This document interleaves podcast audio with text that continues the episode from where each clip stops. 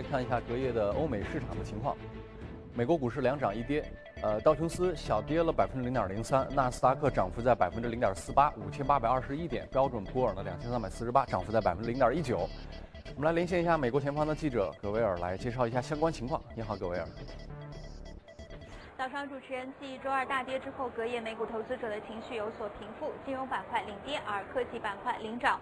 投资者继续等待周四美国国会就医改提案的投票。目前来看，共和党所提出的奥巴马医改的替代方案，不仅是受到了来自国会民主党的压力和反对，部分保守的共和党人士同样也是持有不同的观点。由于美国总统特朗普此前已经言明，医疗保险改革是他所有政策中必须优先考虑的，因而呢，这也成为测试白宫执政能力的一次考核。目前来看，特朗普还没有能够争取到足够的选票，令到法案通过。有一些分析师也担忧，如果医改替代方案无法通过的话，将令美股进一步承压。另一方面呢，也有数据显示，每当美联储连续加息三次以后，美国股市很有可能会遭遇一波大的下跌。而在个股方面，传统超市零售 CS 在向美国证券管理委员会递交的年度文件中表示，基于过往的数据显示呢，该公司的零售业务能否存续经营存在疑问。CS 在过去几年当中呢，是不断的关闭门店和裁员，该公司的股价呢，在隔夜早盘应声直落百分之十五。主持人，好，感谢各位的介绍，看看。欧洲市场几乎全线下跌，英国跌百分之零点七三。当然了，跟刚才也说到的恐怖袭击可能也有些关系啊。市场投资者的情绪向来都是很容易受到各种新闻事件的波动和影响。法国、德国也有百分之零点五、百分之零点四八等不同的跌幅。来看看欧洲市场情况，来连线到薛娇。你好，薛娇。好的，主持人。欧洲主要股指周三跌至近两周的低点。截至收盘，欧洲斯托克六百指数下跌百分之零点四一，报三七四点一三；泛欧期油三百指数则下跌百分之零点三四，报幺四七五点九二。欧股走低的主要原因是本周美国总统特朗普所主张的医改、税改等政策可能受阻，引发市场对其经济刺激计划能否实现的担忧。此外，特朗普所主张的贸易保护主义正受到越来越多国家的反对。意大利总理珍蒂罗尼在会见日本首相安倍晋三时呼吁，在五月份即将召开的这期峰会上，各国应该联合起来抵制美国的贸易保护。对此，安倍则回应称，日本、欧洲必须与美国合作，继续高举自由贸易的大旗。英国方面，周三下午，英国议会大厦外发生恐怖袭击，造成人员伤亡，引发市场的关注。富时一百指数也再次走低。此外，随着脱欧路线图的日渐明确，高盛、花旗、渣打等银行正加速将欧洲的总部迁出英国，而欧洲央行也在考虑向这些银行提供快速通道，使其能提前一年完成合规考察，并直接拿到欧盟的授权执照。主持人。呃，今天既然还是从华尔街、从美国市场说起。礼拜二我们做节目的时候，当时也说到了美股渐渐酝酿风险，没想到当时一语成谶，当天晚上市场就出现了大幅的下跌，这意味着一个新趋势的开始吗？我们今天还是很高兴请到巨派的首席策略师，呃，许哥先生，许先生您好，呃，来关注到这个事情啊，当天晚上就跌了，每次做出这样的判断。其实心里的感觉是不是比较复杂？因为大家还是喜欢你，比如说你这个判断会涨，它真的涨了，大家很开心。是，其实呃，每次节目当中说跌的话是不讨巧的。是，呃，很多人都喜欢看到涨，看到赚钱啊。那么呃，当然我们当当天讲了，然后呃晚上跌，可能也是一个一个巧合。但个人认为，其实整个市场的氛围或者气氛在变变化。其实，在之前的一两个月当中，我一直在看美国的一些数据。我们可以看到，美国的经济数据当中，它分为软数据和硬数据。硬数据就是实实在在的 GDP 啊、零售啊这一些数据或者失业率啊。其实这些数据是好，但是不不足以支持目前的美国股票的一个非常高的一个估值。反而现在好的那些都是软数据，比如说消费者信心指数、呃商业景气指数这些，就是你摸不着、看不到的那种，大家都一种意意愿的一种一种方面。所以。呃，其实从上个月开始，我已经看到很多的这方面的一些变化，就是说硬数据不能够支撑整个股市，但软数据的话就偏好，大家的整个情绪有有一点偏乐观。那么另外一个方面的话，我们也看到另外一组数据，比如说呃，现在目前市场当中有百分之三十四的这个投资者或机构投资者，大型的机构投资者，他认为所有大类资产当中，美国股票的估值泡沫程度最严重。那么这个百分之三十四是过去十七年的一个最高的一个水平，所以大大家都会有这方面的担心，是一个普遍的现象。另外一个，我们也看到投行，呃，像美林美美林美银，它的机构客户当中，在过去五周一直在抛出净抛出美股，呃，接盘的是谁呢？呃，就是那些散户。啊，但这个指标有有人说可能是一个非常小的指标，但我，呃，上一次看到他出那个指标是七月份的时候，七月份的时候他说，呃，目前美股可能已经到了一个转折点，未来可能会有一个上扬，然后机构投资者都在慢慢的停止抛售，而且在买，果然到了三个月之后，美股出现一波非常大的。一个牛市，当然这些指标我们可以去多参考一下，这是一个市场的一个反面，不要老是去听那些会涨啊、创新高啊、一直没顶啊等等等等这一些。那么本周的话，我个人认为呃是非常关键的一周，呃，因为一个我们在今天晚上应该可以看到耶伦，他终于可以开口讲话了，啊，他今天晚上会讲，到底是不是会讲利率的一个观点？啊，是不是会表述出一个跟市场截然不同的？市场现在认为他是一个鸽派嘛？那是不是他会说啊，我是一个鹰派啊？等等等等，这个大家非常期待啊。那么另外一个呢，就是那个特朗普的一个医疗法案的投票。那么医疗法案其实是是非常重要的一个，因为当时他们竞选总统的时候，特朗普靠这个拉了很多的选票。呃，之前的奥巴马的那个我们叫做平民医疗法，他是把那个医疗的范围。扩大了很多，大概一千二百万的新的那个美国公民可以享受到他的医疗法案。它当中有一个强制性的呃那个法案，就是无论是你你是谁，你都必须去参与这个商业医疗的保险。那么对于有些人说我没钱怎么办？那政府给到一些补贴，所以很多的中产阶级就会提出反对的意见，说我我纳税人钱给给你用在这个方面去了，没有改善我们的生活，看不到一些实际的一些利益，所以这个当时引起很大人的很多人的反对。另外一个呢？保险公司也反对，因为任何人去参与保险，你哪怕有病的人，保险公司不得拒绝，这是第一点。第二点，每个人的保费都是一样的，这是有有悖于整个商业的一个一个模式的。所以当时对于奥巴马这个整个政党的影响其实是蛮大的，包括他的参议员呃参参议院和众议院两院的这个席位就因此而有所减少，甚至变成一个少数，变成那个共和党的这个议席。占了一个绝大多数。那么现在这个又颠倒过来了，轮到特朗普开始公布一个新的医疗法案了。那么他会把那个强制性参保这一条给去除掉。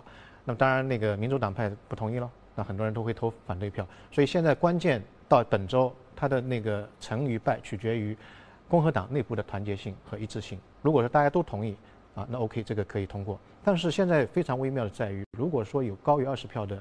不通过的话，这个整个法案新的法案可能会搁浅。那么搁浅对于整个市场的影响会非常大。原因在什么地方？第一个，如果说这个法案搁浅，后面我们还有看到基建，啊，对市场影响非常大的。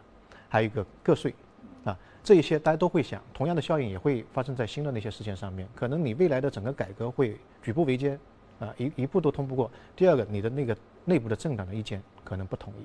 啊，说明你内部政党方面有很多的，呃，这个利益方面的纠葛，啊，那么另外一个最重要的一点就是在于，嗯，它的医疗法案是第一步，那通过这个医疗法案可以把整个政府开支会降下来，降下来之后，你后面的比如说你的基建你要用大笔的钱，这个就会挪出一定的空间，包括个税你要降税，其实也要，呃，要要要要很多的钱，所以这方面的话，第一步你一定要大的成功，如果不成功的话。会对后面的那些基建也好、个税改革也好，会产生很大的影响。这个他自己都承认，就是这个如果做不了的话，我个税可能要推迟等等等等一系列。所以我们看到整个行情基本上靠一个情绪来推动的。像我们看到很多的一个词叫做“动物精神”，啊，就靠那个罗伯特希勒很经典的一本书。对对，所以它当中有非理性的。那一旦大家都意识到哦，水落石出之后，这个改革也不是那么顺利，那么这个时候大家会归回归理性，对于整个市场。那么会有一个纠正的行为。您刚才讲的这个特别好，就是叫回归理性，而没有用到什么呢？一个新趋势的开始，一个崩盘的开始，跟一个危机的到来。所以“回归理性”这个这个词字眼其实用的特别好。所以我们就要就要具体来说明，回归理性应该是一个怎么程度？比如说，百分之五回来回百分之五算是回归理性，还是跌百分之十算是回归理性？嗯，还是可能要等相当长的时间呢？这个可能我们是要讨论一下的。大家看到标准普尔的这个五百指数呢，与道指呢，在前天都创下了自去年十月十一日以来的最大单日跌幅。很多这个业内人士都认为，投资者聚焦于特朗普是不是能够顺利实行的这个，刚才许先生说到这个医改的新政，它将会是第一块多米诺的骨牌。然后呢，呃，这个。以及后面的减税政策这一连串的不确定因素，共同导致了市场这轮的抛售和卖压。Given the underlying economic fundamentals here in the U.S. and the strong global growth that we've experienced, I'm not sure that we would see a, a market move uh, beyond 10% or what's called a full-blown correction. 如果对于一个理性的表现，许先生觉得它应该是怎么样？呃，我们去看历史吧。一般，呃，如果美国股票标标普五百它出现一个正常调整的话，一般是百分之十到二十左右。嗯，包括去年年初二月份的时候，美股有一个比较大的下跌，大概是在也在这个区间之内。所以我个人认为，目前从整个估值上来看，美国的 P/E 值，美股的 P/E 值，呃，已经是非常高了，大概在十八左右。十八平均的它的水平应该在十五左右。嗯，所以，呃，我个人认为，目前的整个经济的数据。呃，让美股有个百分之十到十五的回调是很正常的，它不算是一个非常过分的，这完全是一个正常的股市的一个修正。嗯，如果我们之前上一次说到了每逢这个七。啊会出现一些大的变化，那回想在零七零八年和这个九七九八年，当时它的市场表现这个幅度大概是多少？呃，这个幅度就是很大，远大于十五因为那种是大事件的驱动，比如说次贷危机，对吧？那么我们可以看到八七年，八七年那个时候之前也是非常繁荣的，整个股票股票市场走得非常好。是。到了十月十九号的时候，当天一天跌了百分之二十二。嗯。这个就非常非常的大，就有点是泡沫被刺破那种感觉。对。所以我们在节目当中一定要经常去提醒，可能有这种这种可能，但是一旦来的话，它的风险会，呃。而且非常快。现在市场有一个特征，一个事件驱动它的整个市场是翻动非常快。比如说我们八幺幺就是汇改，汇改市场是四十五天，然后到英国退欧变成了五天，嗯，到了美国总统大选变成了七个小时，嗯，啊，对市场的影响就是非常快的进行一个大的调整。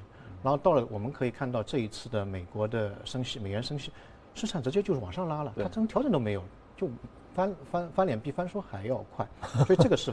我觉得是一个市场的一个特征。你说这个让我想到了以前有人媒体采访刘慈欣，大家知道刘慈欣这个《三体》很有名的科幻作家，呃，别人就问他说未来的小说会是怎么样的？他说未来的小说可能就是一串代码，就是一串代码，然后直接引发你。某一个直接的情绪反应，大家看小说觉得很愉悦。我看了你三百页、五百页，然后带来了我的一个情绪的波动、一个反应。未来你看三百页、五百页这么长的时间，可能就是一个代码，瞬间直接让你到那个点。现在金融市场就是这样，你可能还以前需要一个月、七天左右的时间，你要把这些消息消化一遍，然后慢慢的你的情绪有反应，然后体现在市场的波动当中。现在就一下啪一下，通过一种剧烈的方式一步到位。美图也是这样，啪一下振幅百分之四十结束，不会再让你天天这样。动来动去，嗯，所以整个市场的风险，我个人觉得会比过去要大很多。你就没有这个时间去反应，是。那哪怕你反手做多，你都没这个时间去反应。所以我觉得可以，可能要提前做一个预防，或者说是做一个防御性的一个方案，可能会好一点。大多数人恐怕开还在想的是我什么时候能上车，因为可能毕竟，呃，完全有这一波能够一直在里面进行投资的人，估计应该不会是特别多。对，我觉得中长期美股还是非常好的，因为它的整个基本面，包括美国经济，在全球还是一枝独秀的。啊，你离开美国，你再到其他地方去，欧洲也不好，日本不稳定，其他地方也没有什么可以做选择的。那它只是一个估值的一个修正，修正完了之后，中长期还是往上拉的。啊，所以从全球的角度来讲呢，它的这个它的贵也也也是一个溢价溢价的现象，因为别的都不行，所有资金往这一个地方走。对，今天早上有一个头条说到，就是瑞银他们发了一个报告，说建议抛售嘛。呃，建议抛抛出，它的重要的理由是什么？我不知道你有没有注意到它的这个说法，有没有提到一些刚才我们在谈论的因素之外，我们没有看到的角度和信息呢？嗯，这个报告我没有看，但是近期的话，投行对于市场唱空的这个态度，呃，整整个信息量是增加很多，嗯，增加很多，嗯。好，这一段跟许先生交流到这儿，我们也看一看一些异动的板块和美股，来看一看异动美股榜。科技服务、公共事业、医疗健康，还有工业品榜上有名，科技类领涨百分之零点五。呃，生物科技又是有两个哈，你看我们每次榜上都有，服装店，这是一家什么什么什么公司啊？百分之十四的上涨。整个讲一下这个异动整个榜啊，呃，今天早晨看了一下异动榜，现在在前十位的，嗯，都是非常小的一些市值，嗯，跟过去不一样，跟上个礼拜不一样。对，那我个人认为整个市场在还是整个动能在在减弱，那些大的市值的受到公认的一些。呃，整个动能在慢慢慢慢的减弱，前十大的，呃，股票当中超过一个亿的大大概只有三个，前二十大的也是这样，就是排行前二十大的，所以都是那些小股在整个移动榜当中在进行一个活跃。那么生物股我们就不讲了，基本上生物股就是就是一个新药，然后那个这个这个 FDA 的一个效果非常好。那我们今天挑一家这个服装，因为服装其实对我们中国的企业也是有借鉴作用的，因为本身是一个非常传统的。一个行业，这家服装呢，呃，它是非常小众的，它不是非常非常大众的。包括，呃，整个品牌我在淘宝上面我去查了一下，就是卖 卖的也比较少，基本上卖卖小包包啊，然后那个它是完全靠自有的渠道去进行一个销售的。那么自有渠道是什么？线下还是线上？线上线下都有，自己开店。呃，它这一轮的话呢，四季度的营业报表非常好，整个营收是增加百分之二十四点四。然后的话呢，又多开了两家店，然后两家店对这个小的那个服装厂是它的边际效应是很大，非常大的。整个一年只有七家店是开出来，所以它的整个市场觉得，哎，这个还可以，涨了百分之十四，也不是很很厉害。呃，但昨天的话，它已经算是涨幅榜当中是比较高的一个。那么。我们通过这个股票，我们来看看美国的服装市场或者最近的那些股票。我不知道您知道吗？有一家新的叫做加拿大鹅。哦，知道加鹅。嗯，加拿大鹅呃最近是上市了，呃，在美国上市。它的羽绒服里面领军人物嘛。对，加鹅。但它有一个特点，这个服装特别丑，嗯，很臃肿，就就你一般看不到它有什么亮点。而且第二个特点非常贵，嗯，它一条羽绒服大概要一千美金左右。对。但是说美国的服装其实很廉价的。不是特别贵的，它买到一千美金，但是还有很多人去排队去买，所以它现在上市了。二零一零年、二零零一年的时候，整个销售额是三百万美金，但现在三个亿。它为什么会有这么好的一个销售，这嗯嗯，甚至是上市呢？嗯，它最初的时候是一九五七年的时候在加拿大产生了一个品牌，它卖给谁呢？卖给那个安大略省，就是在北极圈巡逻巡视的那些警察。因为那个地方非常非常寒冷，对，所以他们穿的那个衣服非常暖和，啊，那么再后来呢，买就这个南极的科考队都是用他们的那个那个服装，然后呢，到达第三代，就整个家族到第三代的时候，他那个人他突然间发现，哎，不仅仅是这些专业人士去穿那个，包括很多上班族都会去穿穿这个羽绒服。这个关键的演变是由什么造成的呢？以前有本书叫《引爆点》，对我们后面要讲。对啊，这这这这这上班族都会。都会穿，而且那些小码的服装，嗯，他观察非常仔细，对，经常会断货。为什么呢？就是一些女孩子会去买那种男装小码的，因为女装比较少。哎，他觉得是不是我的定位错了？不一定买给专业的人士呢，可能大家都会喜欢这个东西。于是呢，他就把这个整个，呃，焦点或者人群定位呢，做了一个重新的一个定位啊。那么当然要市场开拓，市场开拓很多人做做服装的话，我们知道要让明星。代言或者时尚杂志上面登，但他觉得不行，为什么太丑了？这个衣服只能保暖。然后他怎么做呢？他给加拿大那些夜店保安站在门口的，他进不去的那些人，每个人一件。聪明。每个人看到，因为年轻人看到，哎，这个衣服很能很能保保暖，他整个效应就好。另外一个，他到极地，就加拿大那个非常寒冷的地方，那些拍电影的人，他只给导演一件衣服，让导演穿着那个衣服，然后那些演员就冻得要死嘛。他看到那个导演，哇塞！就很暖和的，安然自若的坐在那边啊，要拍片什么的。然后电影结束之后，所有的剧组人员都会穿一条。那么这些都是明星嘛，那么一穿的话，整个光环效应啊就会出现了。所以就变成一个大家都知道，哎，为什么这个衣服大家都穿？就在整个就像您讲的那个引爆点，太经典了。这个案例太经典了。然后成本又是很少，对，就没有什么大的成本，啊。然后还有一点呢，他做的非常好。我们知道一般的服装企业。它会在成型之后或者规模起来之后，会把这个生产基地移到亚洲，因因为成本低嘛。是那比如越南啊等等，他不移。他说为什么呢？他说我我的这个服装因为是加拿大品牌，加拿大是非常寒冷的，对所以大家为什么要买我呢？因为本身原材料加拿大采采购的，然后制作又是在加拿大制作的，所以它带了我再运出去又有运输成本是吧？对，嗯不是他如果说放到越南做的话，别人就觉得这个可能变味了，这个品牌就变味了，是越南的衣服。如果整个是在一个非常寒冷的地方做的，它的整个品质或专业度有一个保障。所以德国的那个这个穿衣服的这个消费者就是说，如果这条衣服在越南做的话，在德国有很多品牌可以跟它对。媲美，但如果在加拿大做的话，它肯定是非常专业的，所以它会给到一个非常高的溢价。是。所以这给我们一个很好的一个思考点，就是说我们有的时候就是为了省成本，会去把它放到一个这个比较廉价的，反而去撕掉了这个品牌原有的那些血统、DNA 等等等等等。所以反其道而行之，它卖到一千块钱有它的理由。所以现在这个品牌呃做得非常非常好。所以这东西的定位很有意思。你说它究竟是个消费品呢，还是个奢侈品呢？你说它如果是个奢侈品，它面向的这个用户群还挺大的，还不是最最 top 最顶尖的那一部分人。但是你说它是个消费品嘛，又不是人人都能买得起。它毕竟还是挺贵，一件羽绒服可能小小小一万换算成人民币啊，还是数量挺大。我就想问一个问题：它的成本、它的毛利水平到底怎么样？它的这个溢价有多少？相比别人的羽绒服？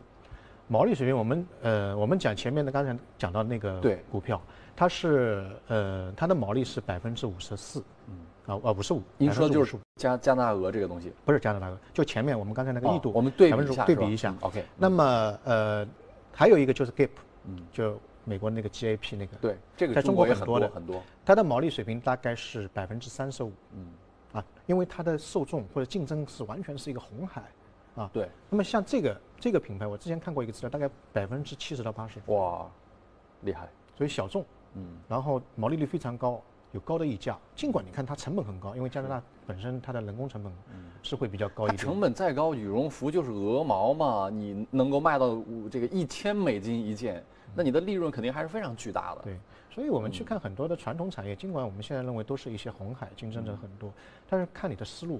所以您有没有发现一件事情，许先生，就是现在投资这个消费领域里面啊，就是做品牌越变得越来越重要。一个是因为东西多，大家选择的成本很高嘛，呃，品牌能够迅速的定位，抵达你的用户，让用户快速的找到你，然后包括你看现在，呃，咱们在在上海那卖奶茶的，我们就不帮别人做广告了啊，那么排那么长的队，你说你家的奶茶跟我做奶茶能有多大差别？那些原料的配置能有多大差别？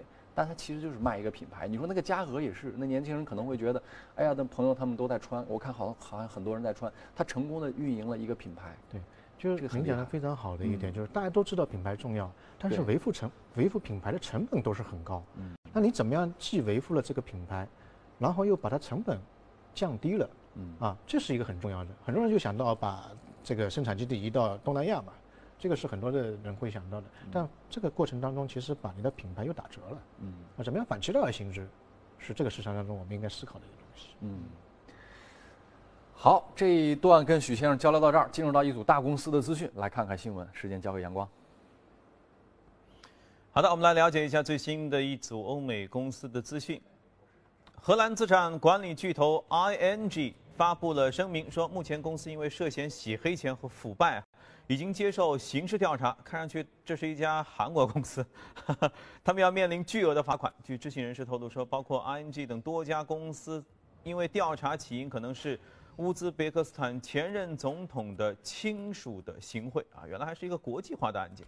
安吉集团股价创下了九个月以来的最大的一个降幅，一度下挫了百分之六点一到十三点六四欧元每股。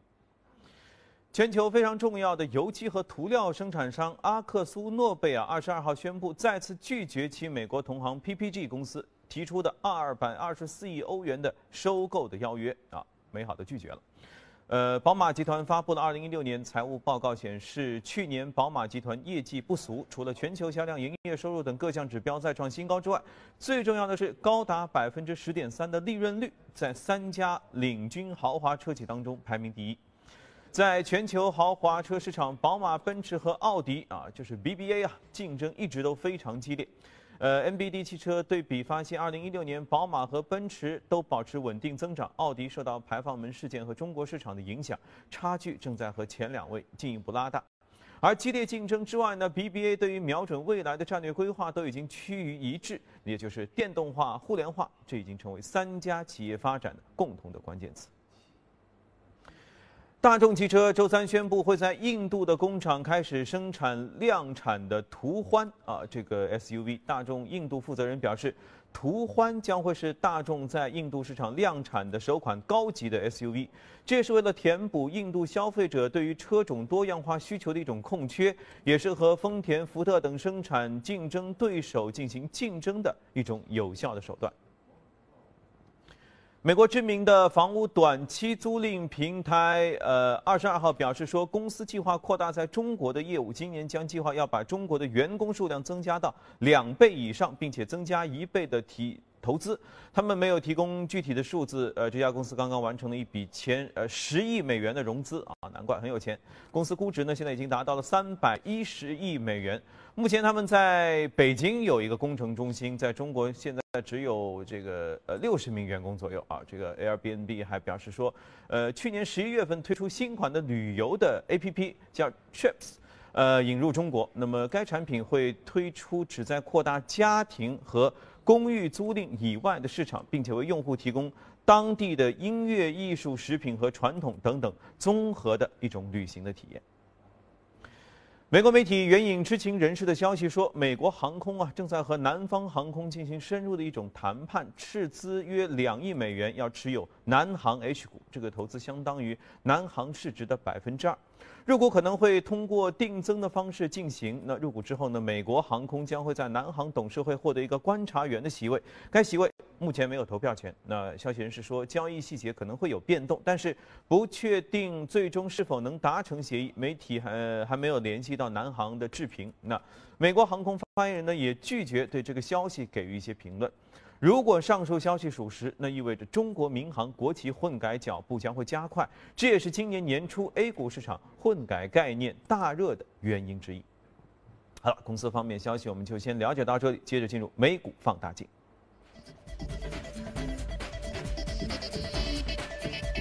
美股放大镜，今天关注的这个公司呢，来我们看一看啊，Priceline，这是美国版的携程啊，普林斯林。一不留神看成普林斯顿啊！九八年的时候成立的，应该美国现在也是最大的一家，一千多块一股哈，美金啊，市市值是八百五十亿美元，而且我们看到它其实也是做一个传统的，就是旅游嘛。当然它有一些新的，比如说在线旅游啊，网上订票，然后租车、餐饮、对。攻略啊，提供全方位的一一一个服务。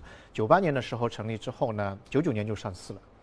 就生不逢时，当然它上市之后开盘到了一个月之后就翻倍了，嗯，但是生不逢时，我们知道之后就是互联网泡沫的破灭，它噌一下掉下来，百分之九十四十就没有了。到零三年开始又开始慢慢慢缓过劲来，当然赚钱了，就是说我们又开始盈利了。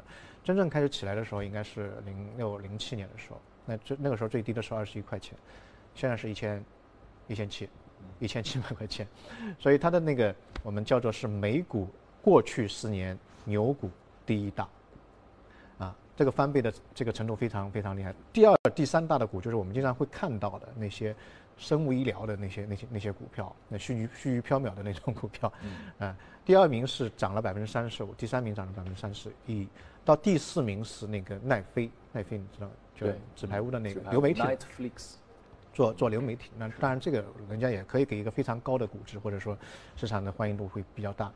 哎，像这一种做传统的啊，又当然也有一些新的就在线，它为什么会涨得那么高？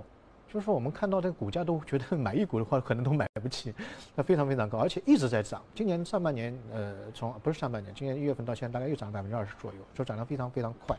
原因在什么地方呢？它有一些特点，比如说它有一个专利叫做自己你自己定价，就反向拍卖。我们说拍卖的话，它的原理是价高者得嘛？对，啊，它是价低者得。怎么怎么一个意思呢？就是说我，比如说想到北京去玩，那么我告诉这个网站，我什么时候去，什么时候回来，坐什么样的舱，经济舱还是头等舱，然后我要四星级的宾馆，我这些基本要求。客户提出需求，然后你们这些供应商们，你们你们往下拍。对，全部的 所有的他背后的供应商会给一个给一个价报价，给一个价格之后，如果说符合你的要求，那么你接受之后，那你必须接受这个这个订单。当然，当然有问题，就是说我不喜欢这个宾馆，啊，或者是离离我那个景点有点远，那怎么办？那没办没办法，你必须是接受这个这个这个订单。这样的话呢，给出行者的成本会降价降降低大概百分之十百分之十左右。然后他又把这种模式呢，申请了一个专利，二十年之内别人不能够模仿他的专利。所以一开始就靠这个打开了整个市场。但是现在我们从它的业绩报表上来看，这种模式的话，它的占比越来越低了。那么它靠什么呢？它现在靠零库存，就是它所有的像我们现在像携程啊什么，它还会把一些宾馆的房间全部买下来，然后再再卖。那么这样的话，它其实有库存的，万一卖不掉，它就是会有很大的一个问题。它就零库存，完全像婚姻介绍所一样，你们两个人谈朋友，跟我是没关系的，成不成你就交我钱就可以了。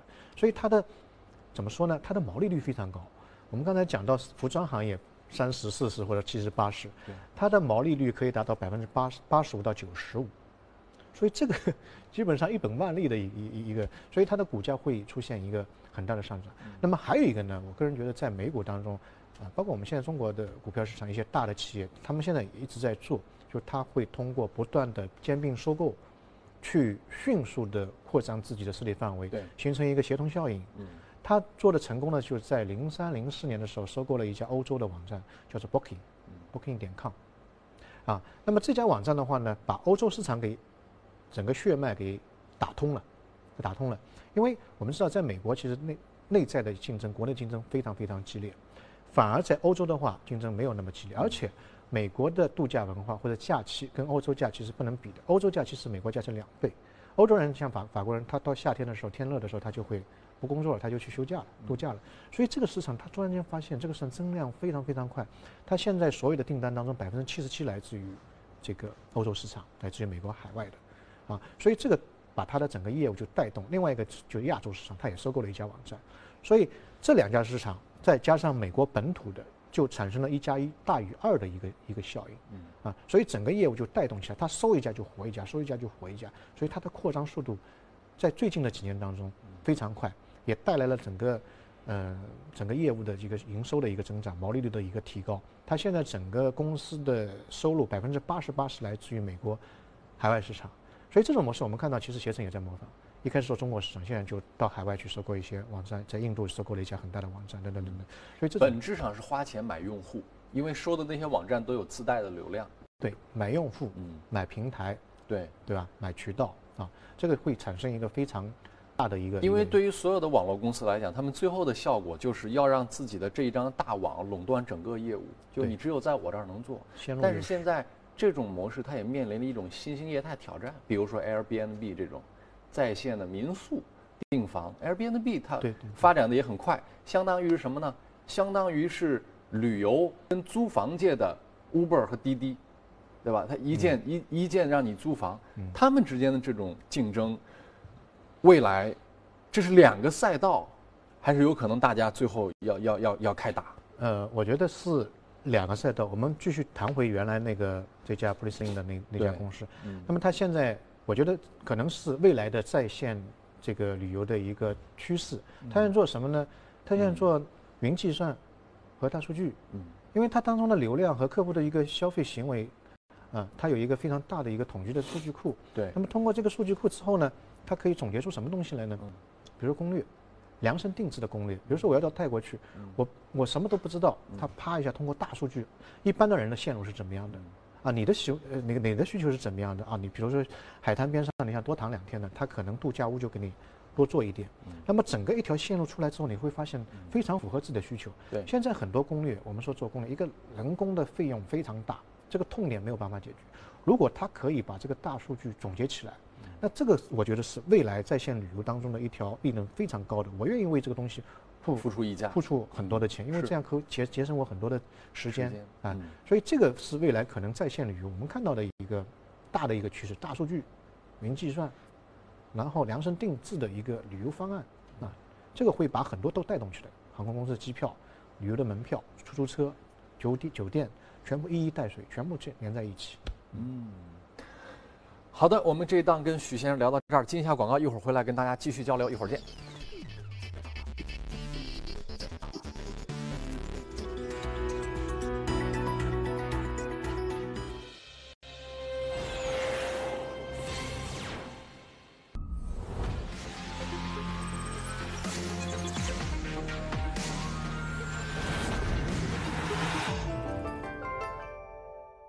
本节目由上海你我贷互联网金融信息服务有限公司冠名播出。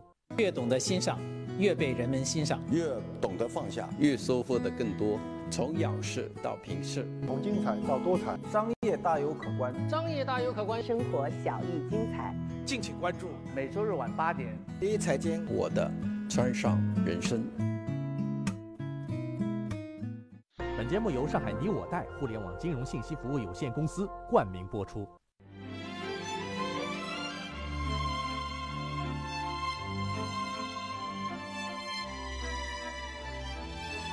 跨越三个世纪的经典，《老凤祥》。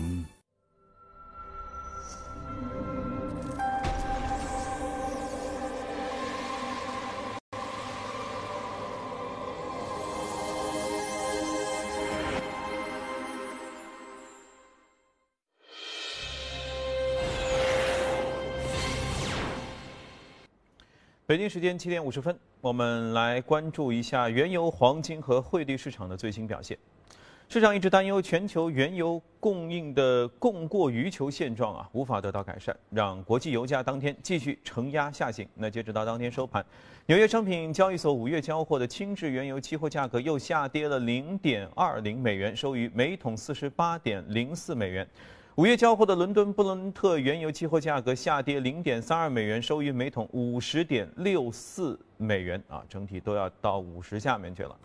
据 CNBC 的报道，高盛集团说，新的生产项目的增加以及页岩油行业的可能的繁荣发展，会在未来五年时间内让原油产量再增加一百万桶每天，从而给原油市场创造出一种产量过剩的局面。这给各大产油国联手采取的减产行动、支持油价的努力带来重大的疑问。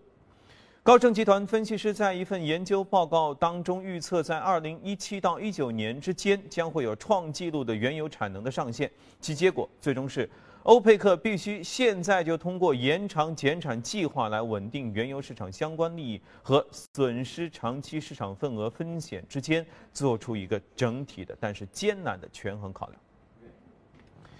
纽约商品交易所黄金期货交投最活跃的四月黄金期价，二十二号比之前又上涨了三点二美元，收于每盎司十一千两百四十九点七美元。五月交割的白银期货价格跌了零点五美分，啊，收于每盎司十七点五七八美元。四月交割的白金期货的价格下跌了九点五美元，收于每盎司九百六十一点九美元。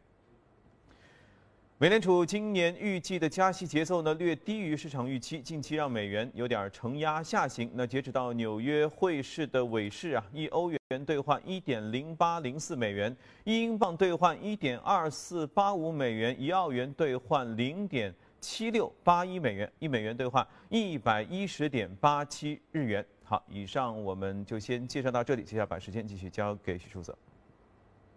许先生，看看这些商品啊，原油啊。黄金啊，欧佩克丧失对原油的定价权，这个事情你怎么看？嗯，我个人觉得第一个就是可能有两个因素吧。第一个就是其实欧佩克内部的一个不平衡，或者他们内部的一个意见的不统一，因为每个国家的情况不一样，有的人可能家里面比较富，有的人可能比较穷。那么比较穷的人一看，哎，美国人都在生产原油，这是搭便船嘛，那我也要生产一点，所以内部可能有一个不统一。未来是不是还会有一些更大的风波会？会在后面。另外一个就是现在美国的页岩油的这个生产水平，或者它的产量对整个原油界的影响，也在慢慢的一个一一个一个起来。所以大家可以看到，这个欧佩克限产到现在，它的整个效应边际效应在递减，啊，它在递递减。那么这可能是一个未来很长时间的一个预测吧，可能会丧失一个话语权。嗯，其他的一些商品，比如说黄金啊，一些别的大宗商品，大宗商品的话，大家看两两点，第一个就是，呃，美元的一个。美元指数强还是弱？对，美元指数强的话，当然商品价格就跌，因为它是标价物品。第第二个看需求和供供给，比如说黄金的话，呃，其实目前为止整个全球十大的黄金的生产商都在减产。对。啊，另外一个方面需求方面，央行在增加需求，所以这个方面可能会未来支持着黄金价格，相对来说会比较坚挺一点。嗯。好，这一段我们跟许先生先交流到这儿。再次感谢钜派的首席策略师许戈先生啊。我们进一下广告，一会儿跟各位继续交流国内方面的资讯。